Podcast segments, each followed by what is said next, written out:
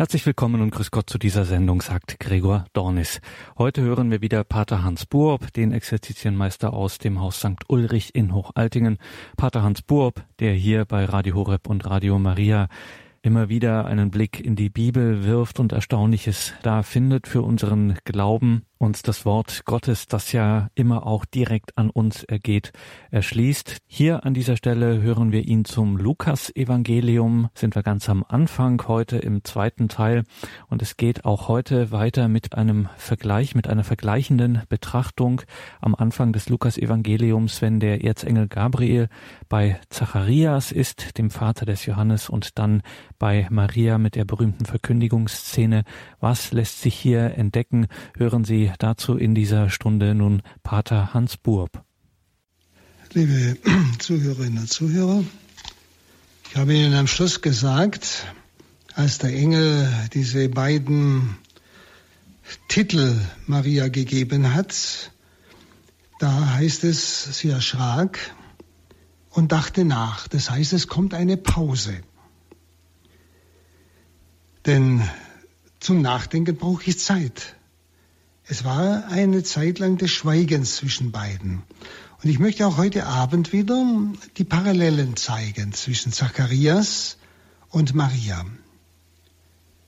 Bei Zacharias heißt es Lukas 1,12 und es, ganz wörtlich übersetzt, und es ward erschreckt Zacharias, da er ihn sah und Furcht überfiel ihn.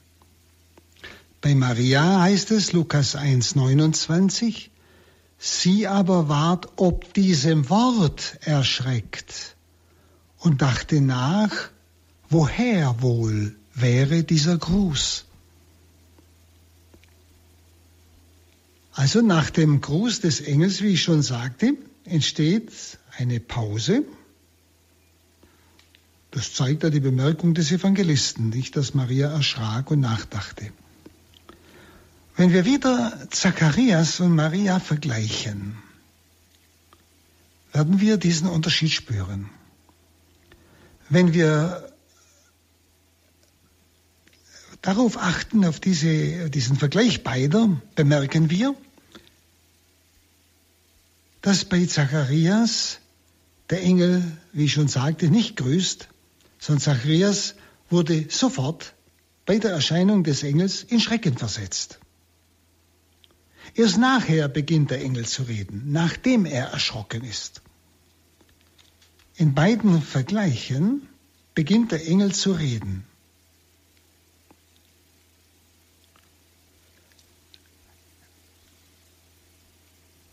Aber man kann sagen,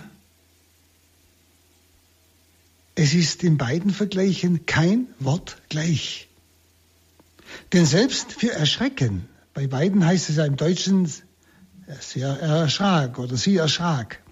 Selbst für das Wort erschrecken steht im griechischen Text bei der Jungfrau wenigstens nicht ganz dasselbe Wort wie bei Zacharias. Es heißt dort die Etarachte.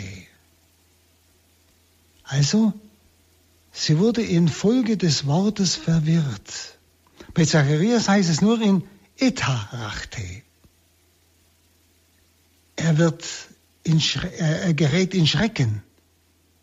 Bei Zacharias heißt es ganz wörtlich, Furcht fiel herab auf ihn. Bei der Jungfrau spielt bereits der Logos beim Erschrecken eine Rolle. Sie erschrak, wie ich es Ihnen gerade gesagt habe, über das Wort, woher es komme. Über das Wort, über den Logos erschrak Maria. Also bei ihr spielt bereits der Logos. Logos ist ja das zweite ewige Wort des Vaters, Christus. Nicht? Bei der Jungfrau spielt schon der Logos beim Erschrecken eine Rolle. Sie erschrickt nicht über die Erscheinung des Engels. Bei ihr heißt es nicht, da sie ihn sah, wie es bei Zacharias heißt. Die Jungfrau erschrickt erst über dem Wort des Engels. Bei ihr stellt sich also der Schrecken erst ein aufgrund einer Vernunftserkenntnis. Sie erkennt etwas und denkt darüber nach. Sie erkennt in dieses Wort. Bei Zacharias war der Schrecken da, bevor überhaupt ein Wort gefallen ist, bevor eine Vernunftserkenntnis bei Zacharias vorhanden war. Er erschrak beim bloßen Anblick des Engels. Zacharias blieb einfach von diesem Schrecken überwältigt, ohne sich, eigentlich kann man sagen, richtig wieder zu erholen vom Schrecken. Bei Maria spüren wir, sie denkt nach. Also, die Vernunft hat bei Maria die Oberhand behalten. Das ist ein großer Unterschied. Zacharias ist erschrocken, bei ihm ist das ganze Gefühlsleben aufgewühlt, bevor überhaupt irgendetwas gesprochen wurde. Dagegen bei Maria reagiert nicht das Gefühl, sondern der Verstand. Maria erschrak, als sie das Engelwort erfasste, begriff, was der da sagt. Aber der Nachsatz zeigt, dass ein längeres, behutsames Nachdenken folgte. Und dieses Nachdenken ist im Imperfekt. Also eine Vergangenheitsform, die länger andauerte. Zacharias ist das Bild des Menschen, man könnte sagen, der in Unordnung gefallen ist im Sinne der Erbsünde. Denn nur im ja, durch die Sünde erkrankten Menschen wird der Geist, also die Vernunft, überwältigt vom Gefühl.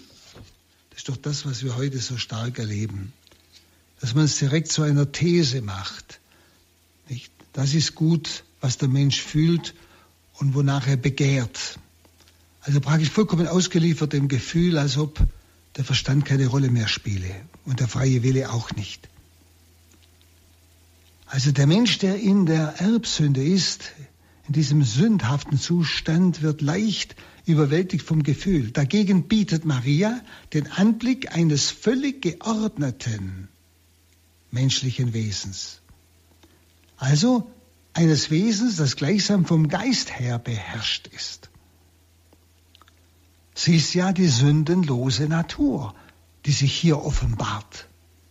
Sie ist nicht der Parad äh, sie ist äh, dieser paradiesische Mensch.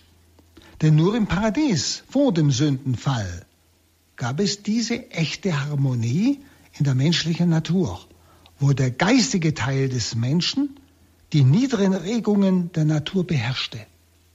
Schauen Sie, das ist ja unser ganzer Weg im geistlichen Leben, dass der geistige Teil des Menschen, der seelische Bereich, Verstand und Wille, das, aber auch der Geist selbst, den wir empfangen haben, dass der herrscht über die niederen Regungen der Natur. Nicht sie unterdrückt, sondern drüber steht sie gebraucht in Ordnung und nicht von der niederen Natur überrannt wird, dass der Mensch gegen eigentlich seine bessere Einsicht handelt. Schauen Sie, deshalb auch, und das merken wir hier ganz wunderbar, diesen Unterschied. Nicht? Deshalb auch der Unterschied bei diesem Erschrecken von Zacharias und von Maria. Maria erschrickt aufgrund einer vernünftigen Erkenntnis einer vernünftigen Erkenntnis. Sie erschrickt nicht über den Engel, sondern über das Wort, das er sagt. Zu ihr sagt und von ihr und über sie sagt. Zu erklären ist es nur mit dem Wort aus dem Magnificat dann, das sie später spricht. Nämlich, dass sie diese vollklingende Ehre die ja der Engel in diesen beiden Begriffen voll der Gnade, gebenedeit unter den Frauen, äh, ihr zuspricht, dass sie also diese vollklingende Ehre nicht vereinbaren konnte mit ihrer Niedrigkeit, mit ihrer Demut, mit ihrem Kleinsein, mit ihrem Armsein, mit ihrer ganzen Geschöpflichkeit. Denn einen größeren Gegensatz zwischen Demut und dem Gruß des Engels gibt es ja kaum. Und bei Zacharias ist eben die Furcht ein Zeichen der gefallenen Natur. Bei Maria ist die Furcht Zeichen ihrer vollendeten Demut. Das ist der Unterschied. Und deshalb nennen die Väter Maria auch schon das Paradies. Aber noch eine Feinheit ist bei Lukas herauszuhören. Der Gruß heißt ja Scheire, also sei gegrüßt oder freue dich, Maria oder gnadenvolle. Und die Folge ist Leiden, denn dieser Schrecken ist ja ein ganz tiefes Leiden. Ein Leiden, das sie durchfahren hat. Eben aus diesem Gegensatz von Demut und höchster Würde. Das ist ein Leiden. Und Lukas schon antönt eigentlich, dass sie für dieses Leiden auch von Gott berufen ist. Eine äh, nette Parallele haben wir bei der großen Theresia von Avila. Sie sagte, und wissen Sie, man muss das von einem Mystiker her sehen. Ein Mystiker ist ein Mensch, der durch die ganzen Nächte hindurchgegangen ist. Das heißt, der sich, wie er ist, in seiner ganzen Geschöpflichkeit vor dem unendlichen Gott erkannt hat. Der also nicht mehr äh, irgendwelche demütige Glimmzüge machen muss, sondern der bis in den Kern überzeugt ist, dass er, wie Pinzels Palotti sagt, nichts und Sünde ist. Also praktisch diesem unendlichen, unendlich, unendlich heiligen Gott gegenüber als Geschöpf etwas total begrenztes, armes ist. Und deshalb sagt die große Theresia, dass der größte Schmerz, den man ihr zufügt, ist, wenn sie gelobt wird. Dagegen, wenn sie kritisiert wird, das ist für sie Wohltat, weil das genau das ist, was sie in Gott erkannt hat. Denn wenn sie gelobt wird, dann erkennt sie, die, die kennen mich nicht, die loben etwas, sie, weil sie meine ja, Begrenztheit, mein Kleinsein überhaupt nicht erkennen. Also das ist dieser Schmerz, von dem ich jetzt da von Maria gesprochen habe, den auch äh, die Groß-Theresia eben in ihrer Weise ausdrückt. Nicht? Dieser, dieser Schrecken über diesen Gegensatz von Demut und höchster Würde. Und Demut ist ja nicht irgendetwas, oh, ich bin demütig, sondern ist ja eine tiefe Überzeugung, dass ich ganz arm bin vor Gott. Und alles, was ich habe, habe ich geschenkt bekommen. Ich habe nichts aus mir selber. Schauen Sie, so lassen uns diese ersten paar Worte des, des Lukas-Evangeliums hineinschauen in die allerersten Pläne und Gedanken Gottes. Nämlich sie, Maria, ist die auserwählte Erstlingstochter. Und zwar Erstlingstochter seines abgrundtief durchdachten Werkes. Und zwar, und zwar in Schöpfung wie auch Heil der Welt ein abgrundtief durchdachtes Werk hat der Vater vor. Und sie ist die erste, ja, die auserwählte Erstlingstochter. Sie spielt eine Rolle also in Schöpfung und Heil der Welt. Und so müssen wir annehmen, dass Maria der erste Gedanke Gottes, also seine erste Idee war und ist im Heilswerk. War und ist. Hier in diesem Evangelium gewinnt dieser erste Gedanke Gottes zum ersten Mal für uns Menschen eigentlich ergreifende Anschaulichkeit. Und nun schauen wir auf einen weiteren Begriff. Das ist der Begriff der Jungfrau. Lukas 1, 30 bis 34. Da sagte der Engel zu ihr, Fürchte dich nicht, Maria, denn du hast bei Gott Gnade gefunden. Du wirst ein Kind empfangen, einen Sohn wirst du gebären, dem sollst du den Namen Jesus geben. Er wird groß sein und Sohn des Höchsten genannt werden. Gott der Herr wird ihm den Thron seines Vaters Davids geben. Er wird über das Haus Jakob in Ewigkeit herrschen und seine Herrschaft wird kein Ende haben. Maria sagte zu dem Engel, wie soll das geschehen, da ich keinen Mann erkenne? Dieser Teil des Evangeliums gilt nun fast ganz und gar dem Sohne. Also jetzt wendet sich das Wort Gottes ganz dem Sohn zu. Schauen wir mal jetzt auf Maria und Jesus. Wieder die Parallele. Bei Zacharias, Lukas 1,13, da heißt es, es sagte aber zu ihm der Engel, Fürchte dich nicht, Zacharias, weil doch erhört ward dein Gebet, und deine Frau Elisabeth wird gebären einen Sohn dir, dir, und rufen wirst du seinen Namen Johannes. Bei Maria, das ist Lukas 1,30, was wir gerade hörten, da heißt es, ich sage es wieder ganz wörtlich, und es sagte der Engel ihr, nicht fürchte dich, Maria, fandest ja Gnade bei Gott. Und siehe, empfangen wirst du im Schoße und gebären einen Sohn und rufen wirst du seinen Namen Jesus. Also die Botschaft des Engels an beide, an Zacharias wie Maria, lautet sehr ähnlich, ähnlich. Bei Zacharias heißt es, der Engel sprach zu ihm, Bros Auton, zu ihm, während es bei Maria bloß heißt, er sagte ihr. Nun, bei Zacharias spricht der Engel jetzt zum ersten Mal zu ihm. Bis jetzt hat er ja gar nicht gesprochen. Das war ja nur Erscheinung und Erschrecken des Zacharias. Jetzt spricht er deshalb zu ihm. Bei Maria fährt er nur fort nach einer Pause. Deshalb nicht zu ihr, sondern einfach weiterfahrend, relativ Anschluss ihr. Bei Maria steht dieses Fürchte nicht des Engels so mitten gleichsam im Fluss der Geschichte.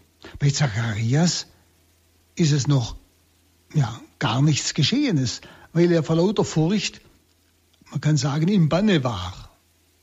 Er hat sich doch gar nicht erholt vor Schrecken. Maria brauchte am Anfang keine Beruhigung. Erst als sie über den Gruß nachdachte, sagt der Engel zu ihr, fürchte dich nicht. Bei Zacharias gilt es, den völlig in Verwirrung geratenen Menschen wieder ja, empfänglich zu machen für die nun folgende Botschaft. Das ist der Unterschied. Zacharias musste wieder aufgebaut werden, da war er ganz durcheinander. Bei Maria ist der Engel bloß fortgefahren nach einer Pause. Nicht? Und hat ihr zwar auch zugesprochen, fürchte dich nicht, aufgrund dieses ja, Erschreckens über sein Wort, das er gesprochen hat. Bei Maria gilt es, diese gleichsam zitternde Demut Mariens zu überzeugen. Zitternde Demut, könnte man es ausdrücken. Zu überzeugen, dass sie nichts zu fürchten brauche. Bei Maria wendet sich also der Engel einfach an diese Demut Mariens, die er ja gleichsam, ich möchte fast sagen, zittern sieht, nicht? Eben dieser Unterschied, dieses Erschrecken, Demut und dieses, diese unendliche Berufung, Auserwählung. Einmalige Auserwählung. Also der Engel wendet sich gleichsam dieser Demut Mariens zu. Und er will ihr gleichsam sagen, diese Demut, das ist reine Gnade Gottes. Und sie darf ruhig zustimmen, denn es ist zur Ehre Gottes, was er ihr jetzt verkündet. Also dieses Wort Gnade finden betont ja das Unverdienbare. Was Maria empfangen hat, ist unverdienbar. Das, was also rein aus der Huld Gottes kommt, eben ein Geschenk. Vielleicht darf man sogar eine liebende Bewunderung des Engels mithören, der ebenfalls sich wundert und staunt über diese Gnade, die Maria gefunden hat bei solcher Gnade ist eigentlich Furcht nicht am Platze. Ich denke, dass er ihr das gleichsam eigentlich mit diesem Fürchte dich nicht sagen will. Ganz anders ist es bei Zacharias. Hier muss der Engel einen außer sich gekommenen Menschen aufrichten. Er muss ihm etwas sagen, was sein Selbstvertrauen wieder heben kann. Er wird getröstet, dass sein Gebet doch erhört worden ist. Also er wird jetzt getröstet, dass sein Gebet erhört worden ist. Und dieses Wort, weil doch erhört ward dein Gebet, könnte ja bedeuten, dass der Engel ihm sagen wollte, besinne dich doch, bedenke, dein Gebet war wertvoll in den Augen Gottes, also erhol dich doch und hör mal hin. Das Wort des Engels richtete sich also gegen eine Besorgnis Mariens, nämlich, dass sie in die Gefahr komme, für ihre Demut fürchten zu müssen. Aber das Wort des Engels, dass sie Gnade fand vor Gott, schließt einfach die Sünde aus. Und so kann auch dieses Wort zum Beweis für die Sündenlosigkeit Mariens genommen werden. Fürchte dich nicht. Du hast Gnade gefunden. Nun, manche Väter haben hier eine Parallele gesehen zu der Versuchungsrede der Schlange im Paradies. Eine Parallele. Das war ja so eine Rede, die den Menschen eigentlich zum Stolz erweckt. Zu sein wie Gott selbst. In Genesis 3,5. Ja, wenn ihr davon esset, werdet ihr sein wie Gott. Und hier geht der Engel auf die feinste Regung der Demut Mariens ein und weist sie einfach auf die Gnade hin. Beides war Prüfung für den Menschen. Auch die Anrede des Engels an Maria war eine Prüfung für den Menschen. Und beide Male war die schicksalhafte Begegnung des Engels mit der Frau entscheidend für das ganze Geschick des Menschengeschlechtes. Bei Eva war es der gefallene Engel. Hier ist es der entschiedene, der für Gott entschiedene Engel. Aber beide Mal war es die schicksalhafte Begegnung des Engels mit der Frau entscheidend für das ganze Geschick des Menschengeschlechtes. Nun schauen wir einmal jetzt auf diese Beziehung, auf dieses Miteinander von Maria und Jesus. Tun wir wieder die Parallele schauen. Zacharias, Lukas 1,13 heißt es, nicht fürchte dich, Zacharias, weil doch erhört war dein Gebet und deine Frau Elisabeth wird gebären einen Sohn dir und rufen wirst du seinen Namen Johannes. Und es wird sein es wird sein Freude dir und Frohlocken, und viele werden sich über dessen Geburt freuen. Bei Maria heißt es, Lukas 1,30, nicht fürchte dich, Maria. Fandest ja Gnade bei Gott, und siehe, empfangen wirst du im Schoß und gebären einen Sohn, und rufen wirst du seinen Namen Jesus. Was für ein Unterschied ist da? Dieses fürchte dich nicht steht bei beiden in enger Beziehung zu dem, was dann eben im Text folgt. Das haben wir schon gesehen. Zacharias empfängt zwar im erstorbenen Leib der Elisabeth einen Sohn, aber auf natürliche Weise. Der Engel nennt es Erhörung seines Gebetes. Maria empfängt in ihrem jungfräulich unberührten Schoß ein Kind aus Gnade. Bei Maria steht das Wort Idu im Griechischen. Im Deutsch übersetzt siehe. Aber das deutsche siehe ist, wenn es das Idu heißt, es, jetzt pass auf, jetzt kommt was ganz Außergewöhnliches. Jetzt kommt etwas, mit dem du nicht gerechnet hast. Also das ist Idu. Siehe, schau, pass auf, ja. Das steht nur bei Maria. Es ist eine Einleitung zum Erweis von der großen Gnade, von der er nun, der Engel nun berichtet. Siehe, pass auf, sei dir doch klar, du hast Gnade gefunden bei Gott. Ja? Du hast deinen Sohn empfangen. Wie du. Das heißt der Unterschied gegenüber Zacharias. Sondern einfach, deine Elisabeth wird dir einen Sohn gebären.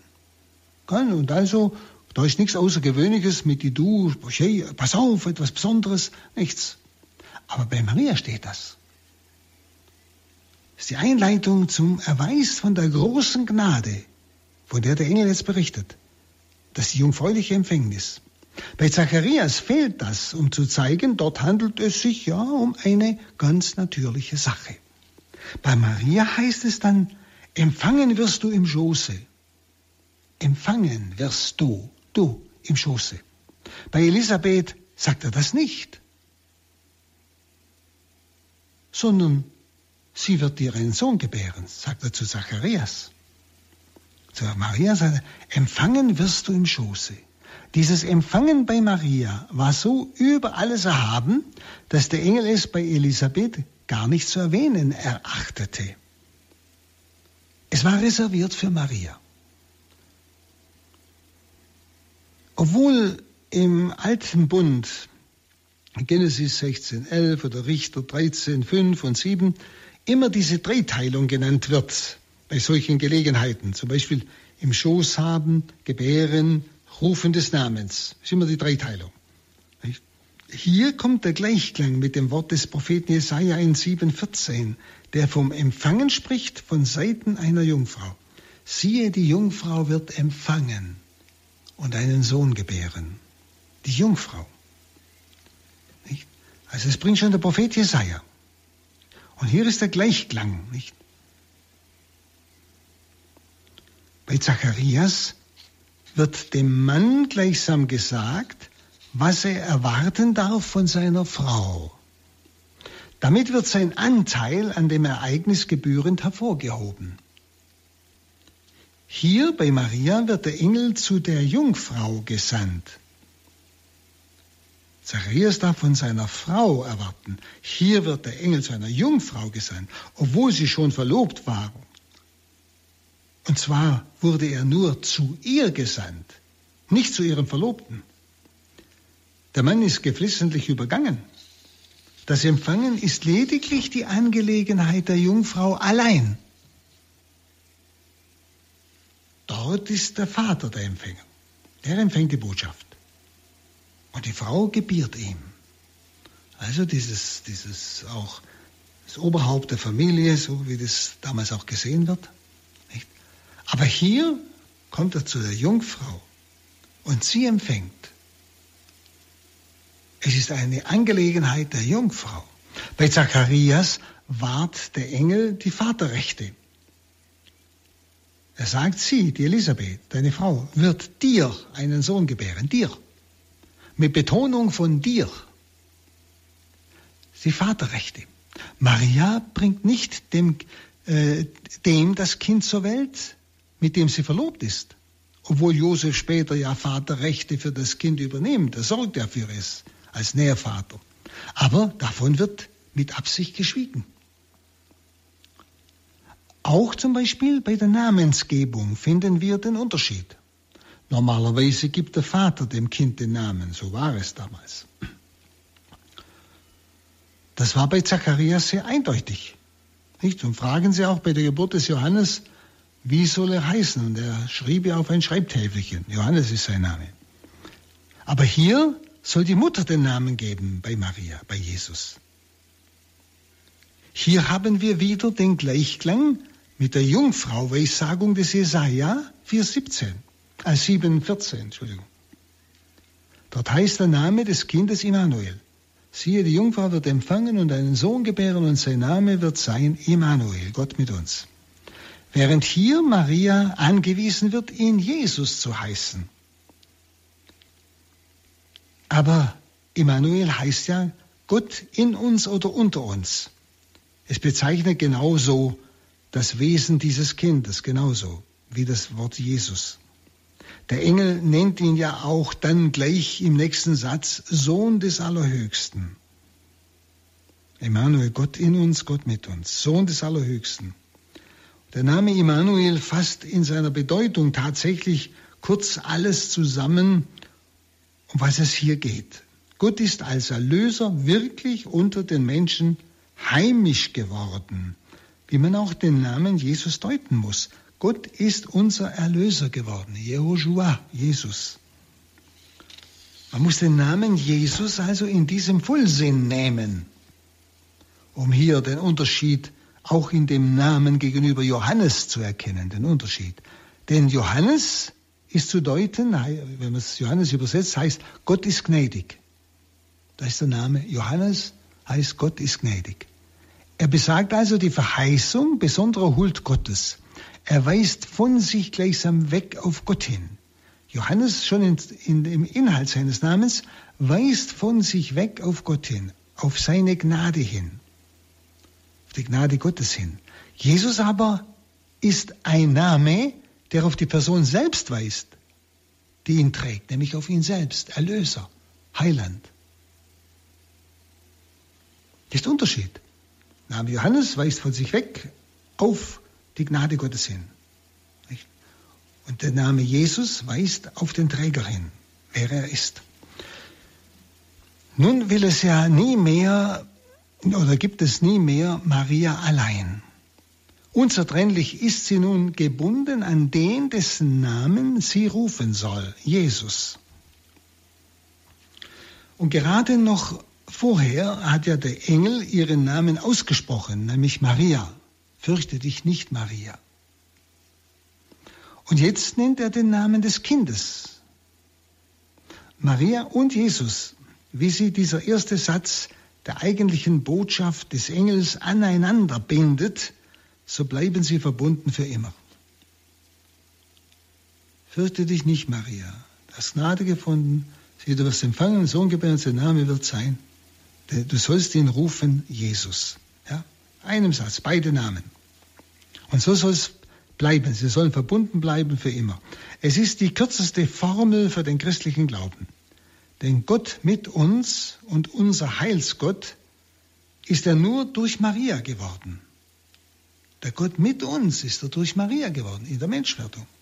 Gott mit uns. Sie hat ihm diesen Namen gegeben. Und zwar in einem ganz tiefen Sinn, dass er nur durch die menschliche Mutter diesen Namen im wahren Sinn erhalten konnte.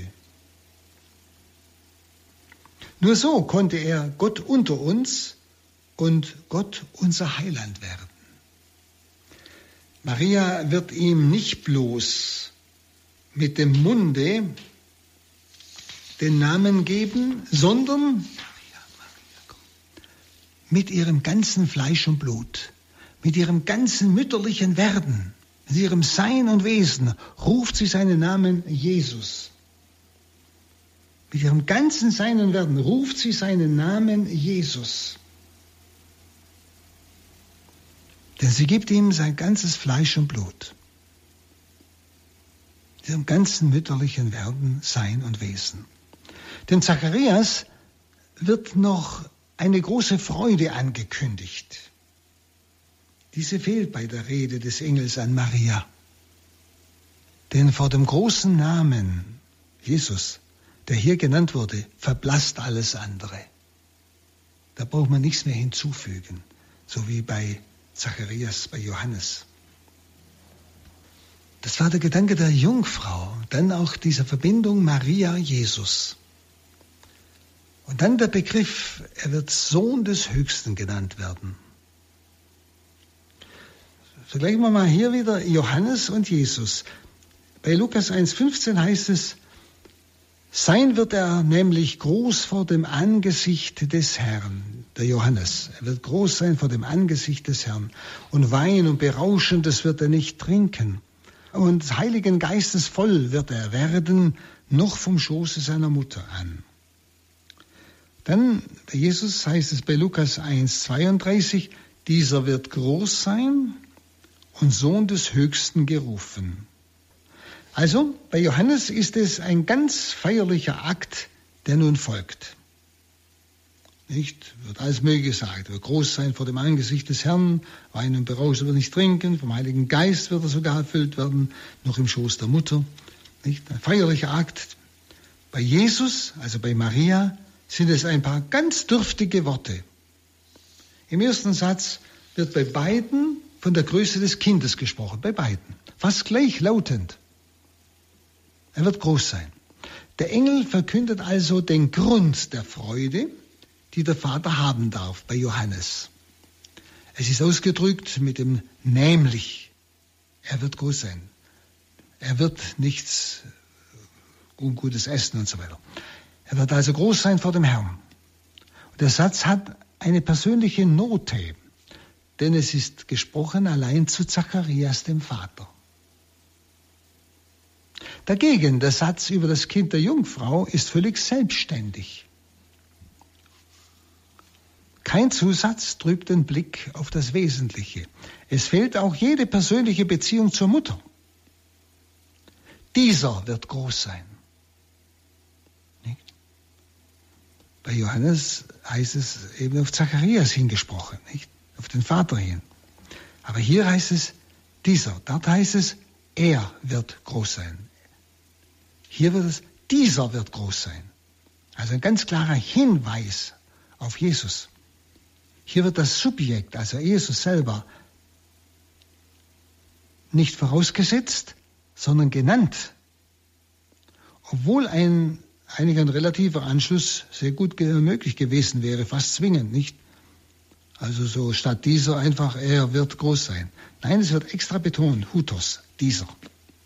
Und so endet dieser Satz mit den denkbar einfachsten Mitteln die einzigartige Größe dieses Kindes. Dieser wird groß sein und Sohn des Allerhöchsten genannt werden.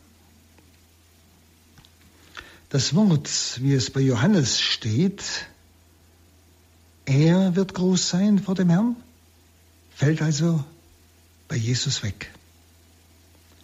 Nach der Auffassung der Heiligen Schrift, das heißt, er wird groß sein vor dem Herrn, das heißt bei Johannes nicht.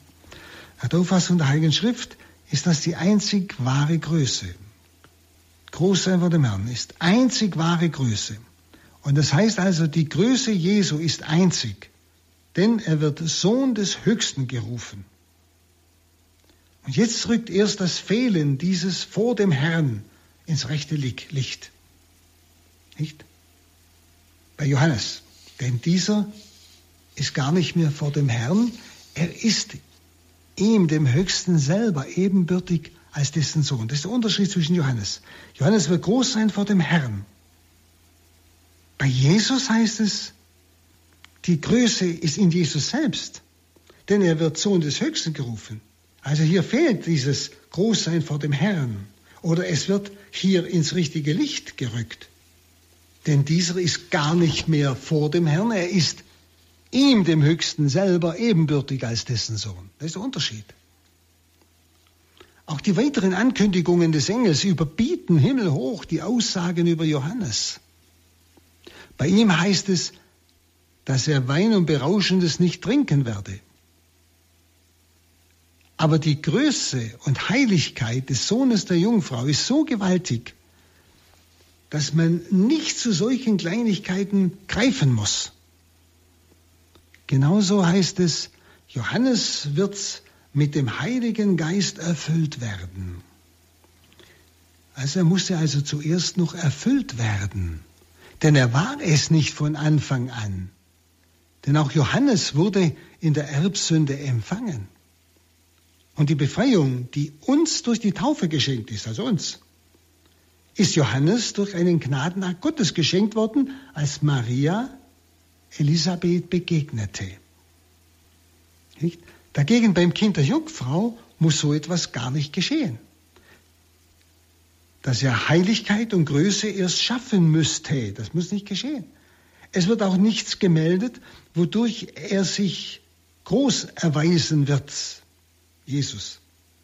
Die Tatsache, dass er Sohn des Höchsten gerufen wird, ist einfach und von vornherein gegeben und darin gründet alle Größe und Würde.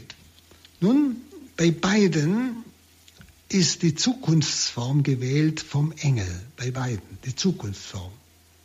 Bei Johannes geschieht alles erst, wenn er schon empfangen ist. Dann wird er vom Heiligen Geist erfüllt. Dann wird er groß werden.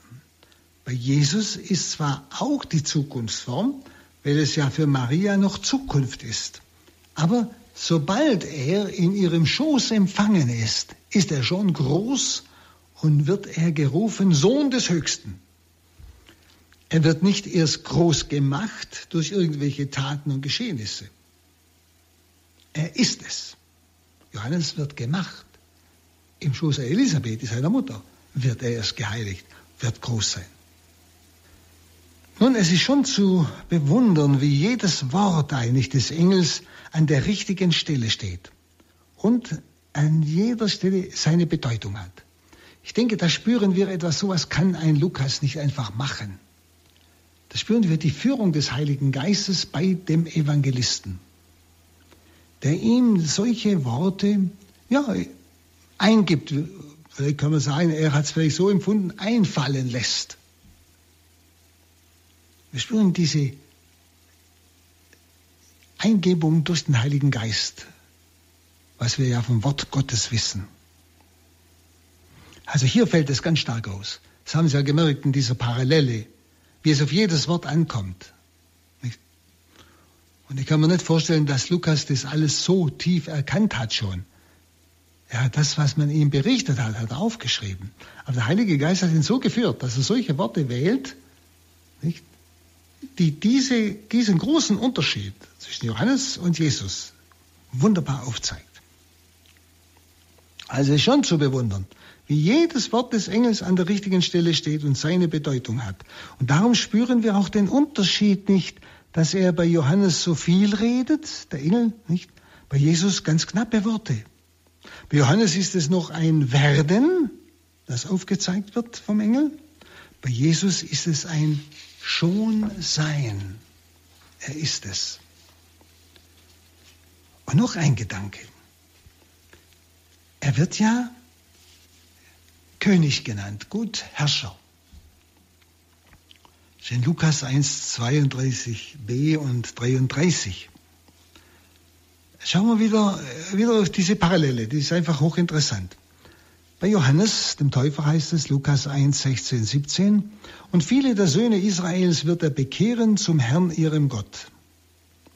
Und selbst wird er vorhergehen, also vor dessen Angesicht, im Geiste und in der Kraft des Elias, zu bekehren Herzen von Vätern zu ihren Kindern und Ungehorsame zur Gesinnung gerechter, herzustellen dem Herrn ein Volk wohl vorbereitet. So wie Johannes. Bei Jesus, Lukas 1, 32b und 33 heißt es, und geben wird ihm der Herr Gott den Thron Davids, seines Vaters, und herrschen wird er über das Haus Jakobs in Ewigkeit, und seines Reiches wird nicht sein ein Ende.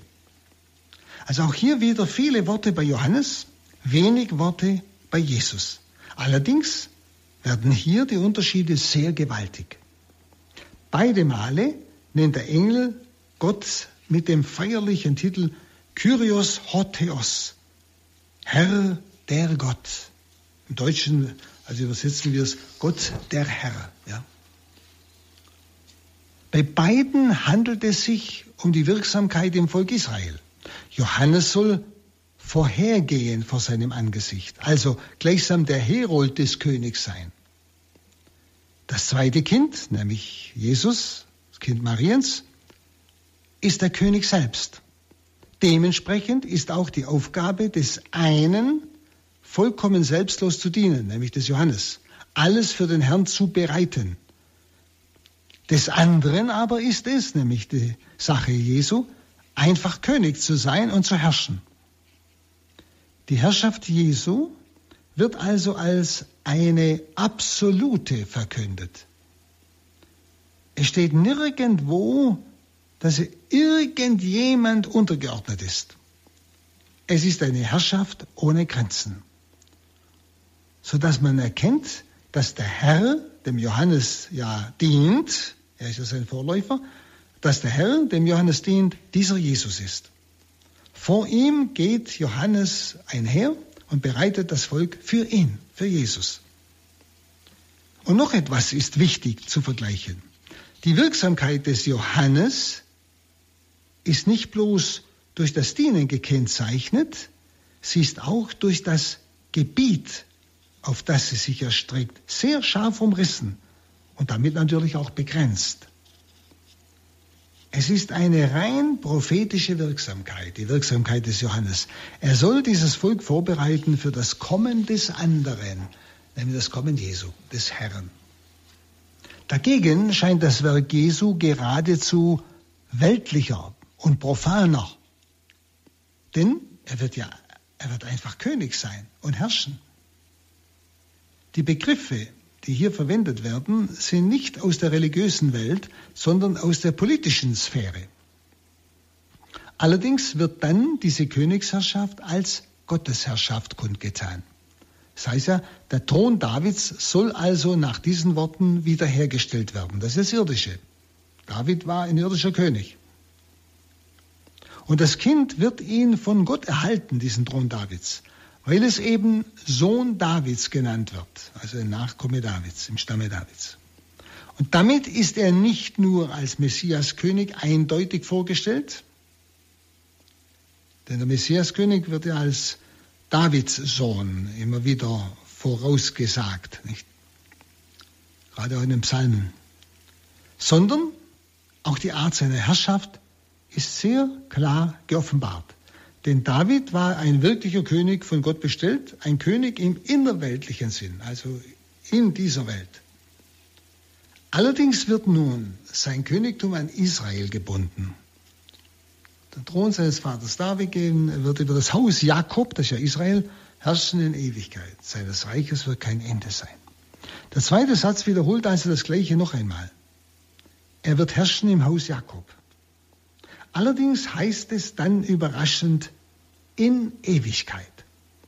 Also diese Herrschaft wird also nicht mehr durch den Tod des Königs gefährdet oder aufhören, so wie es bei David war und bei, Sam, bei, bei Salomon, seinem Sohn. Nicht? Sie wird nicht mehr, nicht mehr aufhören, sie bleibt in Ewigkeit. Also muss es doch eine andere Art von Königsherrschaft sein als die des David, die ja mit seinem Tod aufhörte. Es ist die Erfüllung jener Verheißungen, die immer wieder von der ewigen Herrschaft sprechen. Eine Herrschaft in Ewigkeit bedeutet eben etwas anderes als eine politische Königsherrschaft, so im Sinn des davidischen Königtums. Wenn Sie da, hier verstehen wir auch, warum auch selbst die Apostel noch bis zur Himmelfahrt immer noch einen weltlichen König erwarteten in Jesus. Also einen Messias, der wie David eine Gottesherrschaft aufbaut und eben die Römer, die sie damals so unterdrückten und bis, bis, ja, unter deren Besatzung sie leben mussten, vertreiben. Nicht? Sie kennen ja das bei der Himmelfahrt, wo sie noch fragen, stellst du in diesen Tagen das Reich Israel wieder her? Nicht? Erst der Heilige Geist, an Pfingsten hat sie des Wahren belehrt, kann man sagen. Also eine Herrschaft in Ewigkeit bedeutet eben etwas anderes als eine politische Königsherrschaft, eben im Sinne des davidischen Königtums. Und darum sagt ja Jesus auch vor Pilatus, mein Reich ist nicht von dieser Welt. Also das stimmt wieder überein mit dem, was der Engel Maria sagt. Und der dritte Satz, seiner Herrschaft wird kein Ende sein. Verhält sich genauso zum zweiten Satz wie der zweite zum ersten. Thron Davids, seine Herrschaft wird kein Ende haben, nicht?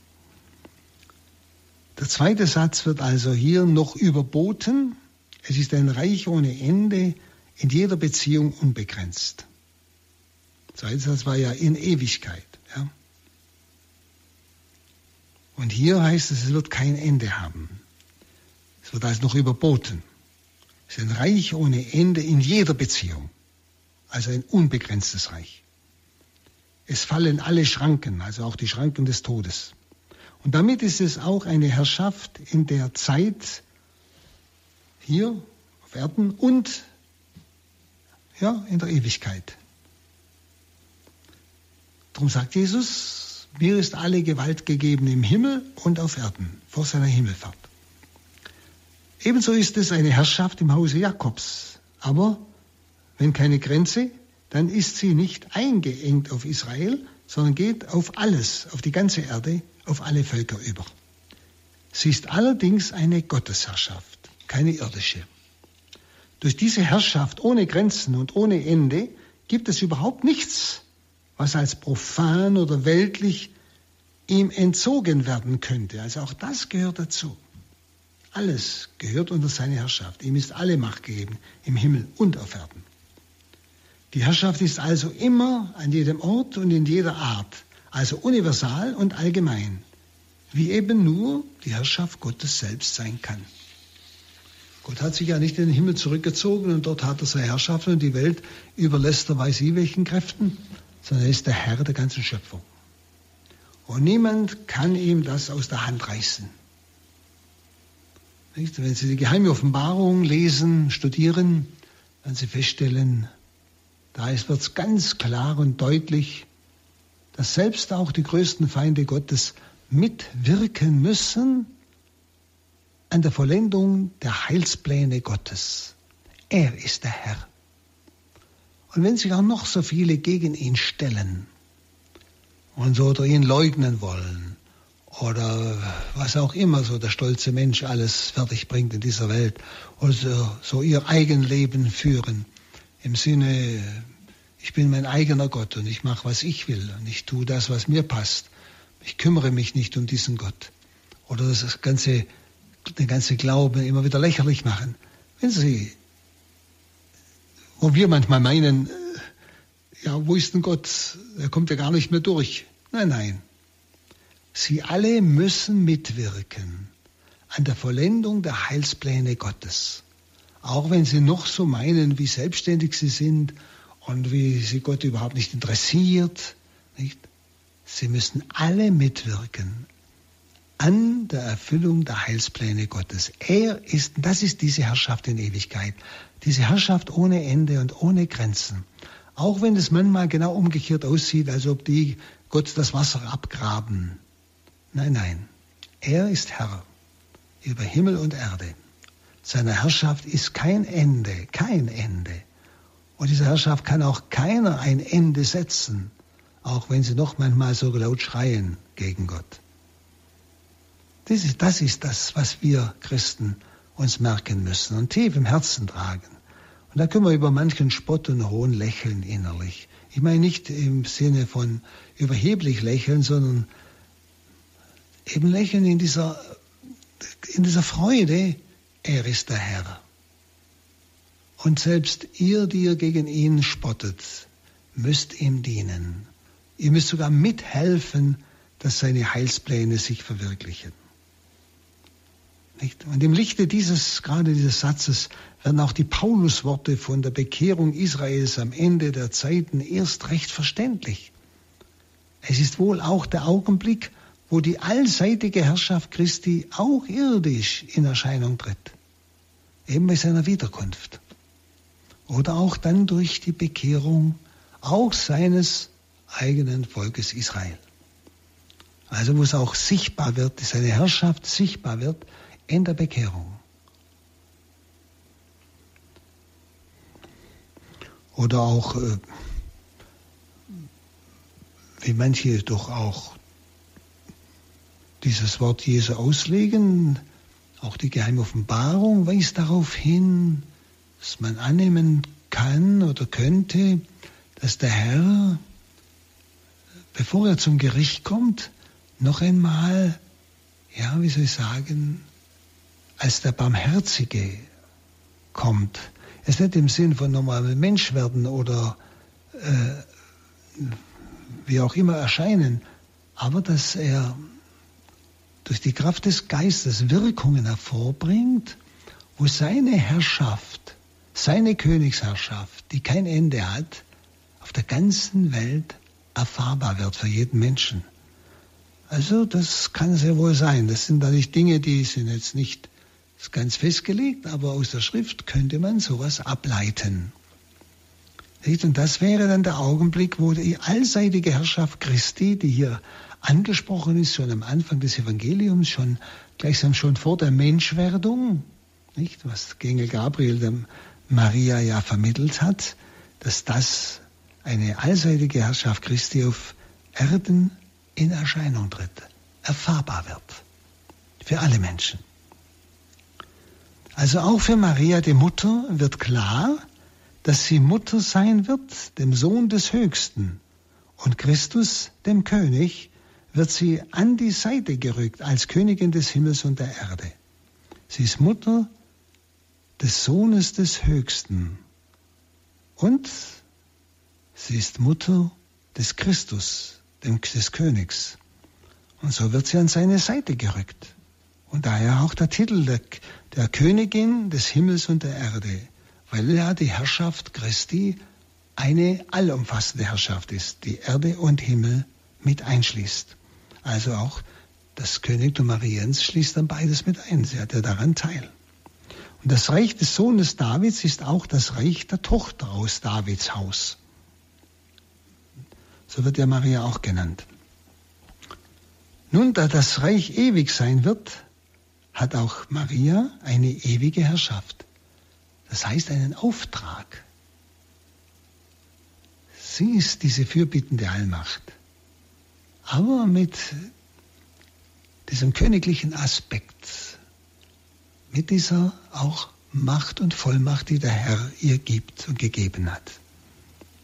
Nun, liebe Zuhörerinnen und Zuhörer, das nächste Mal möchte ich mit Ihnen an diesen Gedanken noch zu Ende denken. Wir werden natürlich nicht im ganzen Lukas-Evangelium so lange an einer Stelle stehen bleiben, aber Sie merken gerade diese erste Stelle, sie beinhaltet eigentlich fast schon das ganze Evangelium. Und deshalb ist es, glaube ich, wichtig, ja, sie etwas genauer anzuschauen.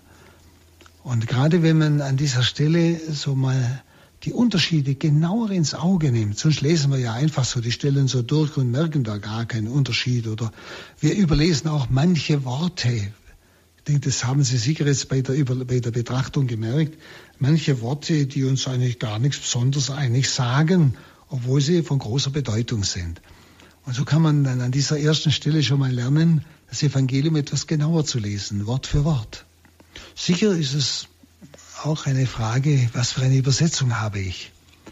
Habe ich eine Übersetzung, die ziemlich auch an das Wörtliche geht oder so mehr eine, die leicht zu lesen ist, wo nicht so genau übersetzt ist? Das ist natürlich danach, spielt dann auch eine Rolle. Aber es gibt ja heute beide Möglichkeiten. Ich danke Ihnen fürs Mitmachen und für das Mitbetrachten und ich hoffe auch, das mit hinein sich nehmen lassen in diese wunderbare Offenbarung Gottes.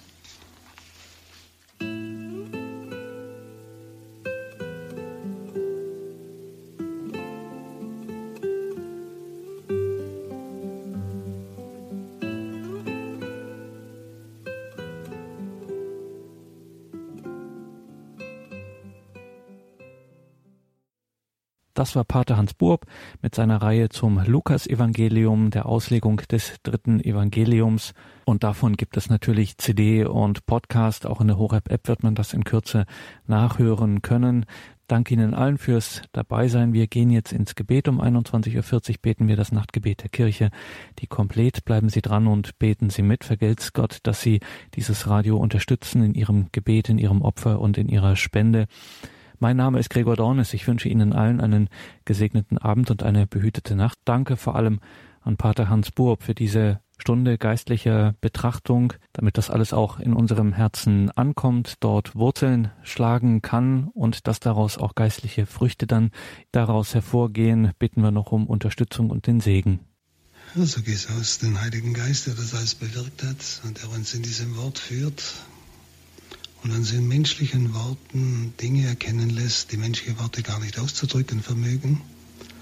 Und dazu segne euch der allmächtige Gott, der Vater und der Sohn und der Heilige Geist. Amen.